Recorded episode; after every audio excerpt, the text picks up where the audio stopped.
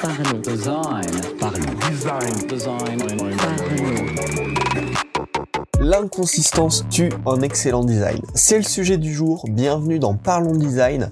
Et donc aujourd'hui on va parler d'un sujet que j'aime beaucoup, je vous en parle assez régulièrement, l'importance de la consistance dans vos interfaces, euh, dans vos services, dans, dans, dans vos projets de design, voilà. Dans. Pourquoi c'est important que ce soit consistant et comment l'inconsistance tue un excellent design. Alors je vais vous présenter des exemples, je vais notamment beaucoup parler en fin de ce podcast des assistants vocaux, mais c'est un concept très général hein, qui s'applique à peu près à n'importe quel projet de design. Euh, et en fait, l'idée c'est qu'on a tous connu des produits géniaux, mais qui sont insupportables à cause d'un problème d'inconsistance. Si vous me croyez pas, j'ai préparé trois petits exemples pour vous. Le premier, c'est les GPS un petit peu à l'ancienne avec les cartes qui s'actualisaient pas automatiquement. Sur le principe, c'était génial, ça nous aidait énormément au quotidien, mais parfois, inconsistance, ils connaissaient pas la route parce que c'était pas encore actualisé, ou ils nous ont montré une route qui n'existait plus, qui était en travaux, qui était indisponible. Inconsistance dans l'expérience, on est habitué à ce que ça nous guide d'un point A à un point B, tout marche bien, et pour une raison de non mise à jour euh, de, de, de l'objet, de non actualisation de l'objet, inconsistance dans l'expérience, et là on est bloqué, il faut revenir à des solutions plus anciennes, moins habituelles, et donc c'est un problème dans la, dans la consistance de l'expérience et c'était du coup euh, bah, vachement vachement insupportable, vachement gênant dans l'expérience et c'est ce qui a fait notamment qu'aujourd'hui ces vieux GPS ont été totalement remplacés par de nouvelles solutions. Le deuxième c'est le téléphone en déplacement. Quand vous êtes en voiture, en train, c'est bah, bien sûr le téléphone, hein, c'est un objet qu'on adore, qu'on utilise énormément, euh, que ce soit le téléphone classique ou euh, par n'importe quel service, hein, Messenger, Zoom ou autre. Bon, si on rajoute même un peu de visio, c'est des services extrêmement pratiques, mais quand on est en déplacement, on va avoir régulièrement des coupures, euh, des, des, blocages tout simplement dans l'expérience qui vont complètement euh, bah, détruire l'expérience à ce moment-là et les rendre insupportables. Et pourquoi notamment euh, dans cette guerre des, des logiciels de visio liés notamment voilà, au coronavirus, au, au, confinement, etc., c'est Zoom qui a remporté globalement la bataille, c'est parce que c'est une expérience extrêmement consistante. Euh, il y a enfin voilà, le logiciel est très bien optimisé, la transmission des données est très bien optimisée et c'est une expérience extrêmement stable par rapport même à d'autres applications de géants euh, comme Microsoft et Google. Zoom propose la meilleure stabilité, la meilleure consistance dans l'expérience. Également, le dernier petit point euh, qui peut être un peu frappant dans le, les moments où l'inconsistance tue un excellent design, c'est par exemple Internet avec la fibre, donc qui apporte des débits extrêmement puissants, et chez certains opérateurs qui sont euh, bah, considérés comme un petit peu moins bons, il y a des problèmes d'inconsistance où des fois pendant quelques minutes, on sait pas pourquoi le débit va chuter, le débit va bloquer. C'est extrêmement puissant, mais il y a des blocages, de l'inconsistance dans l'expérience, et c'est ça qui va venir tuer un excellent design. Donc j'espère qu'avec ces trois exemples, je vous ai convaincu que ce qui va démarquer un bon produit qui a aussi une bonne expérience derrière, c'est sa consistance et que vraiment ce qui va pouvoir tuer des produits c'est le fait que ce soit inconsistant. Euh, donc ça, ça crée des, des services extrêmement utiles des services extrêmement pratiques qui deviennent même indispensables dans notre vie mais qui sont inconsistants. Et l'inconsistance c'est le pire problème d'expérience utilisateur. Les utilisateurs aiment euh, savoir prédire qu'est-ce qui va se passer quand ils utilisent un produit et c'est aussi aujourd'hui un problème avec un petit peu l'intelligence artificielle, les recommandations automatiques, c'est qu'on ne sait pas à quoi s'attendre. On n'a pas la main dessus, on n'a pas le contrôle dessus, on n'a aucune façon de prédire ce qui va nous arriver. Et ça, c'est un vrai problème parce que psychologiquement, on aime se sentir un minimum un contrôle, un minimum de savoir que si on utilise ça, c'est bon, on est sécure, on, on, sait ce qui va nous arriver, on sait qu'on va réussir à faire à faire ce qu'on souhaite. Et donc la consistance est extrêmement euh, ben, pour que le produit devienne vraiment excellent et indispensable et euh, qui, règne un petit peu en maître. D'ailleurs, les services euh, qui ont réussi à régler les problèmes passés d'inconsistance sont devenus complètement rois. On peut parler par exemple de Waze. Je vous parlais tout à l'heure des GPS un petit peu à l'ancienne. Waze, c'est des routes toujours à jour. Ça nous indique la vitesse, ça nous indique la circulation. Ça prend vraiment en compte toutes les données actuel en temps réel de, de, de notre parcours. Et du coup, on va avoir une stabilité dans l'expérience bien plus importante. Même si, bien évidemment, il peut y avoir certains problèmes avec Waze, mais il est tellement actualisé, tellement mis à jour, qu'en général, ben, on sait que si on lance Waze en partant d'un point A à un point B, peu importe ce qui se passe sur la route, on arrivera à bon port dans un temps à peu près appréciable et sans se retrouver bloqué à devoir sortir une carte parce que euh, ben, le GPS connaissait même plus la route et qu'on était complètement perdu. Ouais, sortir une carte en 2020, ça, ça ferait mal un deuxième euh, service qui, pareil, a réussi à régler ce problème d'inconsistance et est devenu roi grâce à ça, c'est Amazon Prime. Avec Amazon Prime, vous savez à coup sûr, ça marche quasiment tout le temps, que votre colis, vous l'aurez en 24 à 48 heures et à peu près partout où vous soyez euh, sur la planète, dans des pays euh, voilà assez assez développés. Et ça, c'est ce qui a aussi permis à Amazon de devenir aussi puissant par rapport à des Price Minister, Rakuten et autres, où bah, globalement, les expériences sont moins consistantes, sont moins constantes. Il y a plus de variabilité, moins de, moins de stabilité. Et c'est notamment grâce à ça qu'Amazon Prime est devenu bah, aussi énorme, euh, parce que on sait que si on est abonné à Amazon Prime, notre colis, on l'a extrêmement rapidement et le problème est réglé. Et enfin, le dernier service que je voulais prendre en exemple comme ça, qui est devenu roi notamment euh, grâce à une expérience stable et consistante, c'est Uber. Uber, tu réserves ton taxi, tu sais combien tu payes, tu sais combien de temps le taxi va mettre pour venir jusqu'à toi et combien de temps tu vas mettre pour arriver jusqu'à ta destination. Tu vois en temps réel ce qui se passe. Voilà, c'est consistant. Tu sais que quand tu vas réserver un Uber, tu vas pas ressortir de la voiture et te payer une note sale euh, où tu vas regretter tout simplement d'avoir choisi ce taxi. T'as une expérience consistante dans le déplacement en voiture. Voilà, la stabilité et la constance, c'est vraiment un atout majeur euh, que des services, des énormes services aujourd'hui ont très bien su exploiter comme levier pour passer à la vitesse supérieure et pour devenir omniprésents euh, dans leur domaine, tout simplement. Et c'est là où j'aimerais qu'on arrive jusqu'au problème des assistants vocaux.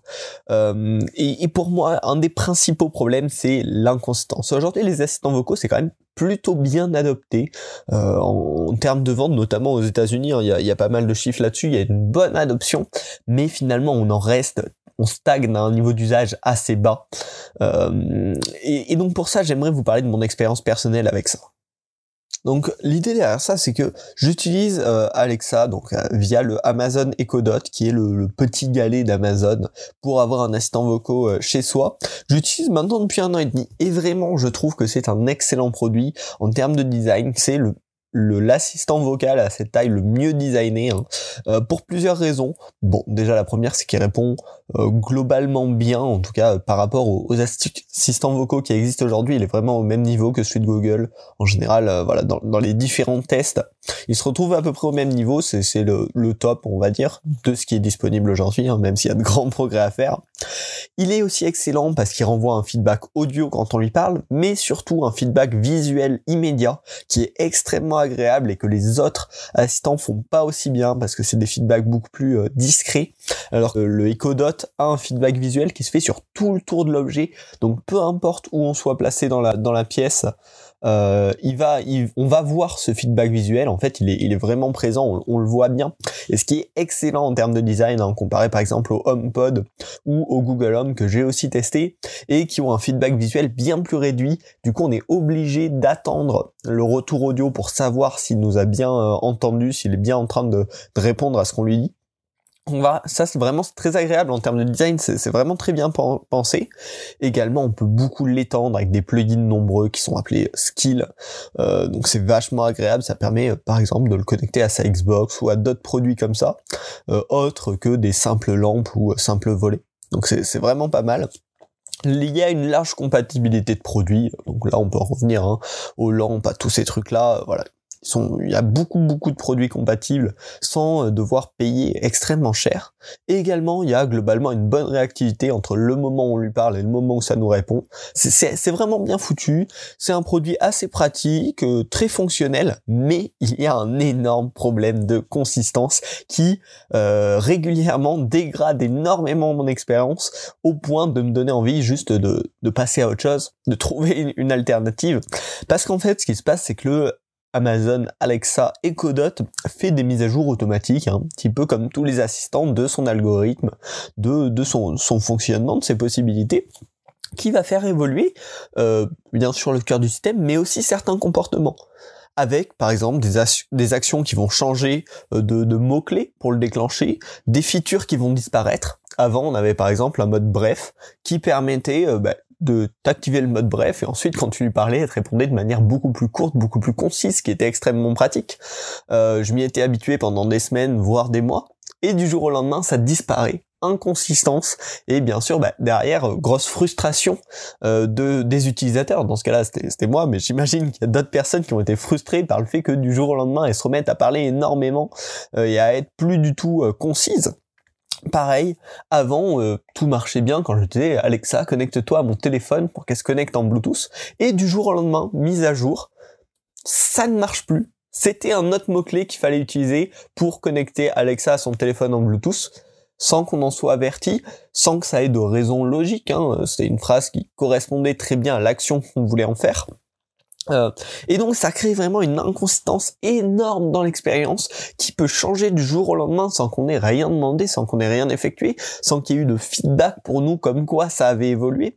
Et donc c'est vraiment des problèmes d'inconsistance qui coupent l'expérience, euh, qui, qui coupent grossièrement l'expérience ce qui se passe dans l'utilisation des assistants vocaux, hein, globalement, c'est qu'on va toujours leur demander à peu près les 5-10 mêmes actions, euh, genre euh, minuteur, euh, musique et, et, connexion Bluetooth à peu près, et, et, les lumières ou, ou, objets connectés pour ceux qui en ont. Donc c'est vraiment c'est vraiment un nombre limité. Donc dès qu'il y a de l'inconstance dans une de ces petites opérations qui est très régulière pour le coup, on va rapidement s'en rendre compte et ça va rapidement être frustrant, ça va casser euh, finalement ben, l'utilisation de ces, de ces, objets. Et autant chez des personnes un petit peu technophiles, euh, cette inconstance va pouvoir se régler relativement rapidement, mais chez des personnes euh, un petit peu moins attirés par la technologie, qui utilisent ça vraiment comme un outil quotidien, quand va y avoir une inconsistance, ça va être encore plus gênant, ça va créer vraiment un rejet de l'objet, un rejet de, cette technologie. Et donc, et bah, voilà, c'est vraiment encore une fois un, cas précis où un excellent design déjà de, de, produit initial va être tué par une inconsistance. Et c'est ce qui se passe même plus globalement avec les assistants vocaux. C'est que on sait que quand on va lui demander quelque chose, il y a peut-être 5-10% de chances qu'elle nous réponde à côté de la plaque. Aujourd'hui, ça s'améliore au fur et à mesure, mais c'est ce qui coûte au fait que ben, les assistants vocaux sont présents mais sont finalement assez peu utilisés hors des fonctionnalités primaires. Euh, c'est ce que je vous disais euh, quand, quand on a commencé à aborder le, le sujet des, des, assistants vocaux, mais l'usage de ces, euh, de ces assistants vocaux stagne vachement. La plupart des personnes l'utilisent pour tous la même chose, les fonctionnalités très basiques, mais finalement faire des recherches un petit peu avancées sur Internet, lui poser des questions un petit peu complexes, on essaye quelquefois euh, de temps en temps euh, pour, pour essayer, mais on n'a pas vraiment cet espoir. On a toujours en tête la solution de, de fallback, de prendre son téléphone, d'ouvrir un ordinateur, de prendre une tablette pour aller chercher le résultat, parce qu'on sait que cette expérience est inconsistante et qu'on n'aura pas forcément le résultat attendu. Donc voilà, avec ce podcast, je voulais vraiment vous sensibiliser au fait que la consistance, c'est absolument primordial pour transformer un bon design en produit excellent. Euh, pour moi, c'est vraiment ça aujourd'hui la recette d'un produit excellent, c'est un bon design de base hein, du produit, du service, plus une stabilité, une consistance de l'expérience, des fonctionnalités qui permettent à l'utilisateur vraiment de s'approprier l'objet, de s'approprier l'usage et d'être en confiance avec ce service. Voilà. J'espère que ce podcast vous aura plu, euh, vous aura inspiré, vous aura peut-être aussi débloqué quelque chose pour un prochain projet ou pour un, pour un, truc qui vous bloquait à ce niveau-là. Voilà, la consistance c'est vraiment important. Là, je parle au niveau du service, mais ça peut aussi être hein, tout à fait au niveau de l'interface, au niveau visuel, au niveau de l'organisation structurelle. La consistance, ça permet de se créer des repères, de se créer des habitudes, de se sentir chez soi. Donc, c'est extrêmement important. Si ce podcast t'a plu, je t'invite à le partager euh, autour de toi. Euh, ça permet de d'élargir la communauté du podcast, donc c'est vachement cool. Et surtout à les noter sur les plateformes, hein. sur Apple Podcast notamment, mais aussi sur, euh, sur la plateforme sur laquelle tu l'écoutes toi. Euh, N'hésite pas à aller le noter, un petit 5 étoiles, un petit commentaire, ça aide à référencer le podcast et moi aussi ça me motive à continuer. Et puis voilà, on se retrouve la semaine prochaine pour un nouvel épisode. Salut.